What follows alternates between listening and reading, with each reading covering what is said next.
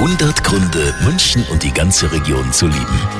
Heute erzählt uns Christina Frank, was sie gut findet an München und der Region. Sie ist Chefin vom Kommunalreferat und kommendes Jahr würde sie gerne Münchner Oberbürgermeisterin werden. Die wichtigste Voraussetzung bringt sie auf jeden Fall schon mal mit. Sie ist gebürtiges Münchner Kindel und verbindet somit natürlich richtig viel mit unserer schönen Stadt. München hat einfach für mich an so vielen Ecken Erinnerungen zu bieten wenn man mal da war, wenn ein ganz besonderer Moment einfach war im Leben. Und das finde ich immer so schön an solchen Ecken, vielleicht auch im täglichen Leben mal vorbeizukommen.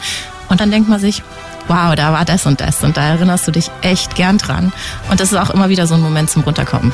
Ja, oder man bekommt Schweißausbrüche, wenn man ganz zufällig am alten Gymnasium vorbeifährt. So geht's mir auf jeden Fall.